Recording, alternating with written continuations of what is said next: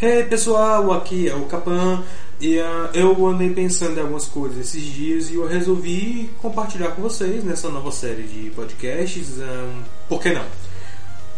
Uh, eu tenho andado pensando muito sobre algumas coisas, algumas considerações sobre notícias, sobre coisas que eu tenho andado assistindo. E eu achei que seria legal compartilhar com vocês. Não que alguém vá se importar, mas enfim, eu faço o que eu quero.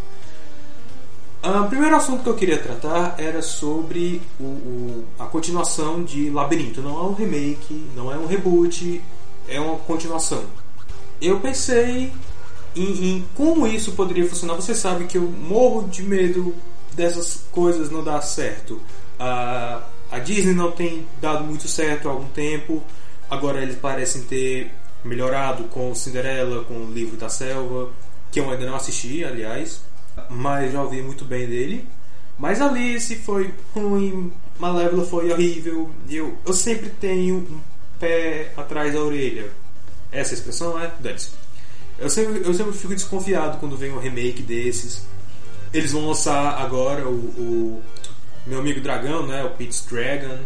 Esse é outro que eu tô morrendo de medo só de ver as imagens. Do mesmo jeito com Power Rangers, só de ver as imagens eu já fico, não, cara, não, tá uma merda apaga faz de novo.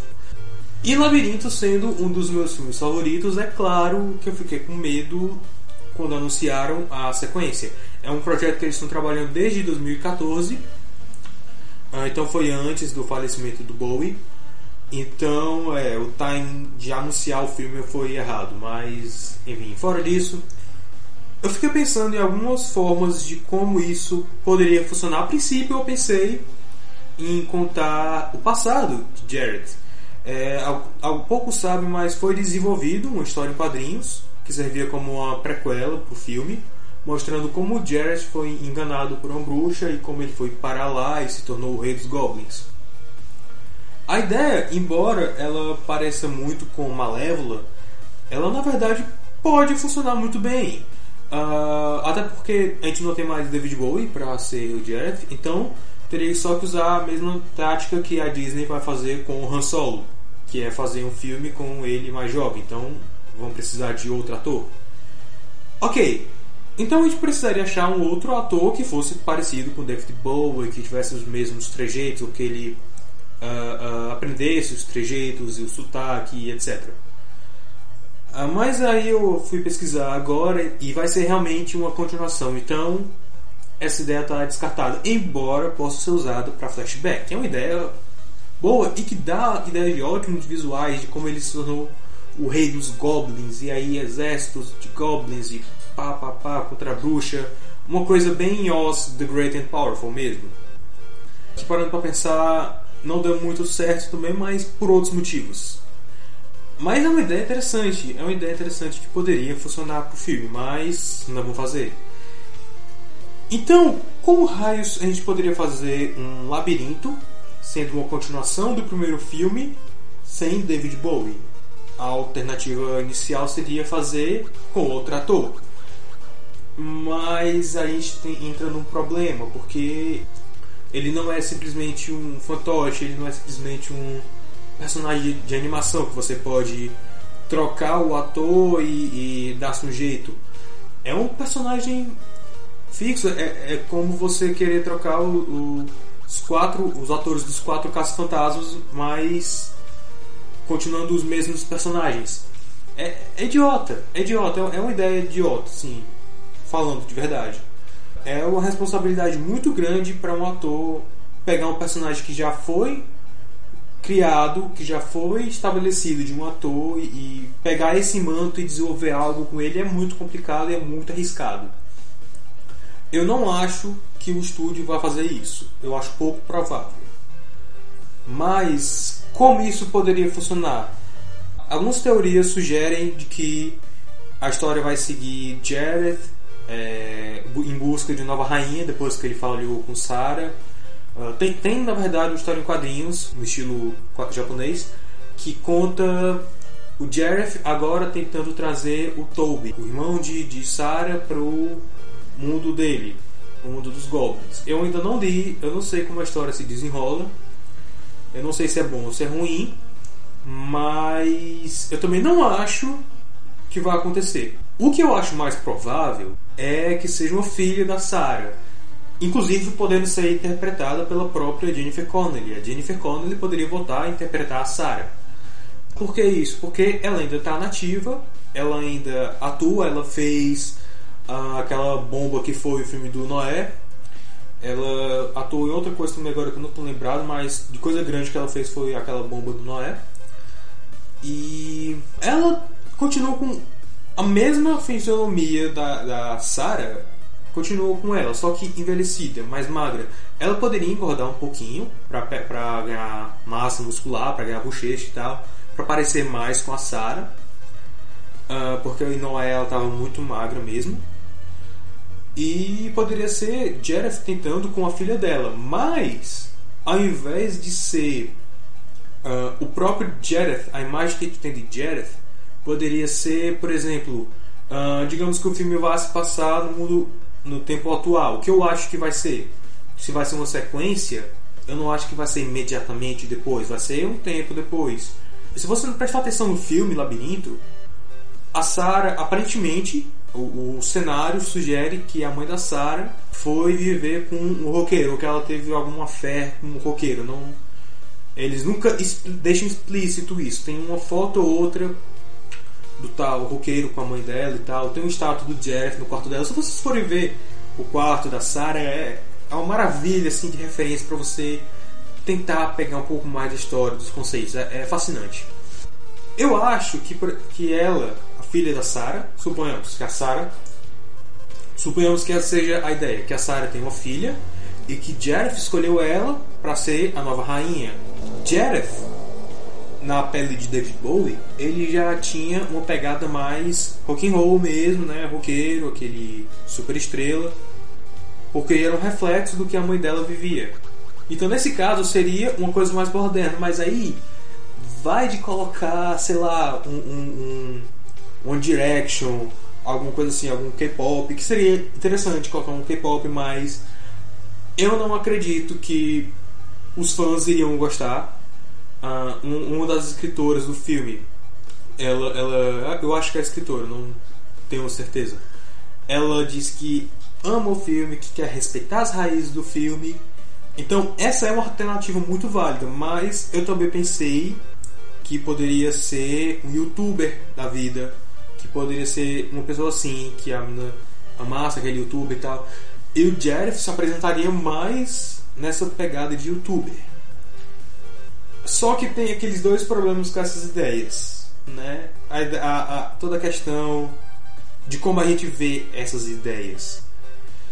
Uh, ele certamente seria um, uma ideia de nicho e agradar só um público muito específico e que talvez não fosse necessariamente o público do filme que cresceu com o filme ou que como eu que amou o filme depois de crescido uh, são ideias possíveis são ideias é, bem prováveis, mas eu não sei se elas seriam viáveis. Mas isso depende muito da forma como eles vão fazer. Porque se ele for um youtuber que realmente tem algum trejeito do Jared, ou, ou, eu não sei como eles vão fazer isso. Ok? Eu estou só jogando algumas ideias, mas é uma possibilidade de como eles poderiam fazer. Poderiam. Poderia ser um personagem. O Jared novo, Poderia ser um ator novo, porque ele teria que se apresentar de uma forma que a menina quisesse, que fosse que ela tivesse alguma referência, porque o Jeff, em teoria, ele é uma criação da Sarah, como se fosse a coisa perfeita para ela.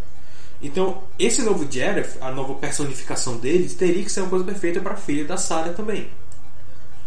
E em teoria é, uma coisa, é interessante, é uma ideia interessante, mas o problema é como eles vão fazer isso, qual vai ser os elementos de Jareth que vão continuar nesse novo personagem uh, e quantos outros personagens e qual vai ser a história, vai ser uma recontação linha por linha do, do antigo, ela vai, também vai ter um irmão, ela, ela também vai ter que salvar o irmão no labirinto, aí é que tá, aí é que tá o problema de você tentar fazer uma sequência, mas no final acabar fazendo um, um, remake. É, é disso que eu tenho medo, é disso que eu tenho muito medo de que não saia uma coisa tão boa.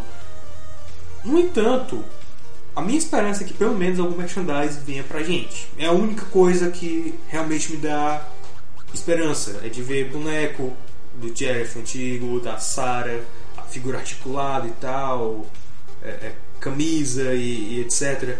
É isso que realmente me dá um pouquinho de alívio de saber que eles vão fazer remake e me tira um pouco do medo, mas ainda assim tem muita ideia interessante que pode ser trabalhada aí, muita mesmo. E eu espero que o, o Brian Hanson tenha a cabeça no lugar dele e se bobear, talvez ele até retorne como Hoggle, que seria muito, muito da hora também. E outra, meu outro medo é deles usarem efeitos recentes, usar mais CG, usar mais tela verde se eles fizerem isso, o que eu espero que não façam, aí vai ser uma verdadeira traição ao filme antigo, ao filme original, porque ele era praticamente todo feito de efeito prático.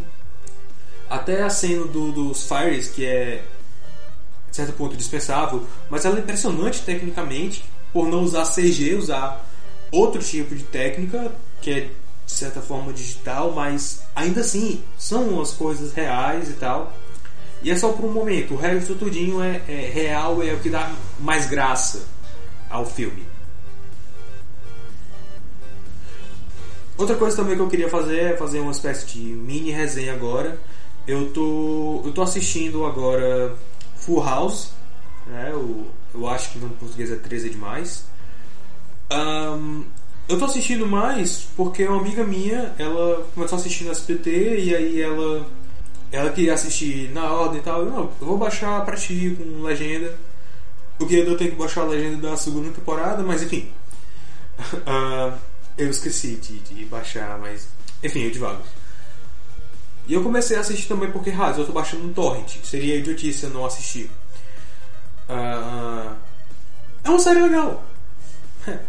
É, a série conta sobre, sobre um pai de família que tem três filhas, que uma é bebezinha ainda, a outra tá, tem 5 anos, se eu não me engano, a outra mais velha tem 8. Uh, ah, e a esposa dele falece e ele chama o amigo dele, amigo de infância ou de colégio, não tenho certeza, e o cunhado dele para ajudar a cuidar das meninas. E a partir daí é, é o cotidiano deles com uma outra piada. As piadas em si, elas não são exatamente engraçadas, elas são mais bobinhas. Mas não é exatamente aquele estilo Chaves de bobinho que você de alguma forma acaba rindo. Magia. Chaves é magia, mas. Ok. A melhor forma que eu consigo descrever isso é como o nosso Sádio Critic já descreveu na resenha de Full House. É que são quadros a série toda é feita de quadros, aqueles quadros que você coloca na estante da sala, que tem recordações bonitinhas e perfeitinhas. São momentos mais ou menos assim, são momentos difíceis, tem alguns momentos que são difíceis, como as filhas dele terem que aceitar o pai delas namorando de novo. É complicado para elas entenderem e eles ainda sentem a mãe delas e tal. Ele também sente falta da, da esposa todo mundo sente falta dela, enfim. Tem momentos que são difíceis, mas eles não são tratados da forma mais dramática possível. Não é esse o intuito. Full House ele é uma série que é muito segura. Você sabe mais ou menos o que, é que vai acontecer ali. Quando tem alguma coisa mais exagerada, você dá um risinho, é divertido, sai um pouco da rotina, mas não é muito. Pode ser que alguns achem que isso seja monótono demais. Eu totalmente entendo, eu compreendo perfeitamente. É um pouco monótono na prática, uh, mas mas tem uma sinceridade assim na atuação deles, tem uh, a forma como eles se relacionam entre si é muito divertida, mas é aquela é, é quase feito Chaves, é é uma coisa tão bobinha, mas tão segura, mas você continua assistindo ali de boa. Claro, não tanto quanto Chaves, porque Chaves realmente pra gente, pro Brasil, ele realmente tem um significado muito maior. E o roteiro era mais bem acabado, mais bem escrito do que Full House, óbvio. Mas eu vejo, eu vejo mais assim. É legal você ver aquelas séries com personagens complexos, com personagens extremamente carismáticos, com grandes momentos de ação, com grandes piadas, com grandes quiprocós, grandes quiprocós como como como Kenny Kell, Kenny Kell é muito bom, muito bem articulado como as coisas acontecem, os mal entendidos acontecem. Embora também seja uma série mediana, mas o legal de Full House é que é, ele é relaxante. A palavra realmente que eu, que eu descreveria Full House é seguro e relaxante. Por quê? É, nesse tempo que eu venho assistindo, eu tenho feito o seguinte: é, eu tenho tido um dia que eu não dormi bem, e esse semestre eu dormi horrivelmente ruim, de verdade. Uh, as aulas na faculdade, a maior parte foi, foi horrível, foi um pé no saco, maioria. Mas não por causa das aulas em si, mas eram outros, outros fatores, outros fatores pessoais que estavam me afetando.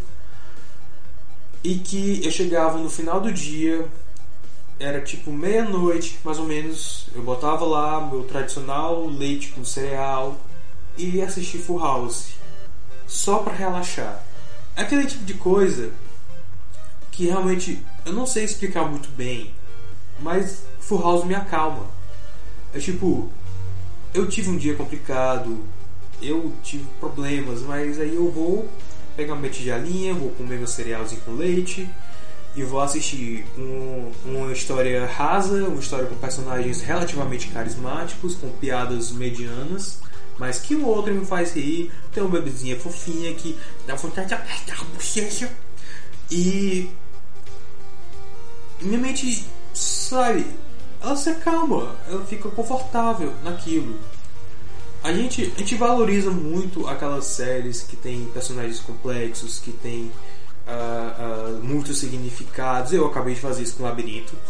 O Labirinto tem 20 interpretações diferentes. Não, ok. Mágico de Oz tem 20 interpretações diferentes, mas Labirinto meio que tenta emular Mágico de Oz, Contos de Fada, enfim.